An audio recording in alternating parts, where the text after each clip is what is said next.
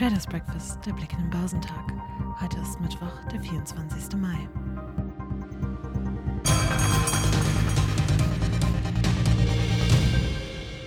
Im Streit um die Anhebung der US-Schuldenobergrenze gibt es zwar Bewegung, aber weiter keinen Durchbruch zwischen Weißem Haus und Republikanern. Ab Anfang Juni droht ein Zahlungsausfall der US-Regierung, wenn keine Lösung gefunden wird. Marktteilnehmer sehen bis dahin die Börsen in einer Hängepartie. Es habe auch in den vergangenen Jahren hitzige Diskussionen bis zur letzten Minute gegeben, doch diesmal bildeten die oppositionellen Republikaner keine geschlossene Mehrheit, sondern seien zerstritten und ihr Sprecher im Repräsentantenhaus Kevin McCarthy sei als Führer der Verhandlungen mit Präsident Joe Biden in einer schwachen Position. Die asiatisch-pazifischen Märkte gaben am Mittwoch überwiegend nach. Der Hang-Seng-Index in Hongkong fiel um 1,1 Prozent. Die Märkte auf dem chinesischen Festland weiteten ihre Verluste vom Dienstag ebenfalls aus. Der Shanghai Composite sank um 0,6 Prozent und der Shenzhen Component lag geringfügig niedriger. In Japan rutschte der Nikkei um 1,1 Prozent. Der südkoreanische Kospi sank um 0,3 Prozent. In Australien gab der S&P ASX 200 um 0,4 Prozent nach. Belastet vom weiterhin ungelösten Streit um eine Anhebung der Schuldenobergrenze sind die US-Aktienmärkte am Dienstag eingeknickt. Der Dow Jones Industrial beschleunigte im späten Handel seine anfangs moderate Talfahrt und schloss mit einem Minus von 0,7 Prozent bei 33.056 Punkten. Der marktbreite S&P 500 fiel um 1,1 Prozent auf 4.146 Zähler. Für den Nasdaq 100 ging es um 1,3 Prozent auf 13.673 50 Punkte abwärts.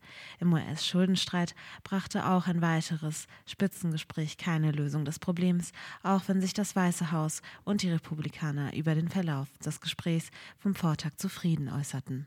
Ohne einen Kompromiss droht Anfang Juni ein Zahlungsausfall der USA mit potenziell schwerwiegenden Folgen für die Finanzmärkte und die Wirtschaft. Unter den Einzelwerten sorgten Apple und Broadcom für Gesprächsstoff. Der iPhone-Konzern wird im Rahmen eines milliardenschweren Deals mit den Halbleiterhersteller Teile für Kommunikationschips in den USA entwickeln und herstellen lassen.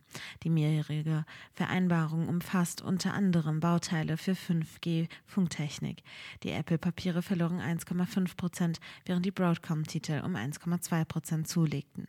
Die Aktien von Netflix büßten 1,9 Prozent ein. Nutzer des Streamingdienstes, die einen Account über einen Haushalt hinausteilen, werden bald zusätzlich zur Kasse gebeten.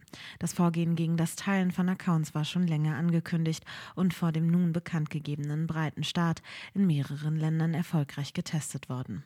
Die Anteilscheine von Zoom verloren als Schlusslicht im Nasdaq 100 Index 8,1 Prozent. Der Videokonferenzanbieter schätzt seine Umsatz- und Ergebnisaussichten für das Geschäftsjahr besser ein als bisher. Allerdings hat das Unternehmen im ersten Geschäftsquartal nicht so viele große Firmenkunden hinzugewonnen, wie von Analysten erwartet wurde. Diese Entwicklung ist entscheidend für den Nachweis, dass Zoom sein Umsatzwachstum wieder steigern kann. Die Papiere von Moderna schnellten zeitweise um mehr als 10 Prozent nach oben, auf den höchsten Stand seit rund einem Monat. Letztlich gewannen sie 8,7 Prozent.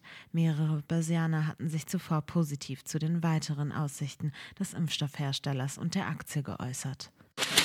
Die immer noch ausstehende Lösung im US-Schuldenstreit hat den DAX am Dienstag erneut ausgebremst.